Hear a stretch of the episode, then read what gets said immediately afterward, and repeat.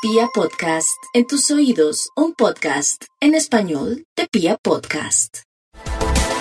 Las paradojas existen en el sentido que los acuarios ellos quieren ser libres, independientes, no quieren depender del otro, quieren hacer las cosas según su fuero interno y caminar hacia donde se les antoja. Pues ocurre que por ahora su fuerza está relacionada con las alianzas, los acuerdos, las sociedades, y es mirando casi que por los ojos del otro. Se favorecen las alianzas, inclusive las sentimentales.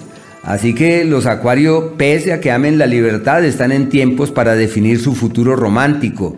Es normal escuchar de labios de los nativos de este signo palabras como encontré la persona de la vida, me siento bien contigo, contigo quiero caminar hacia el mañana. Así, y uno queda sorprendido porque eso no les es característico un par de astros que avanzan por el eje de las dolencias y los malestares, más como el tema intestinal y digestivo. Los descuidos pueden salirles costosos, así que la medida en la ingesta. Toca eh, disminuir la ingesta, masticar con cuidado, revisar qué es lo que están comiendo, qué les cae mal, para que así no vayan a tener mayores complicaciones.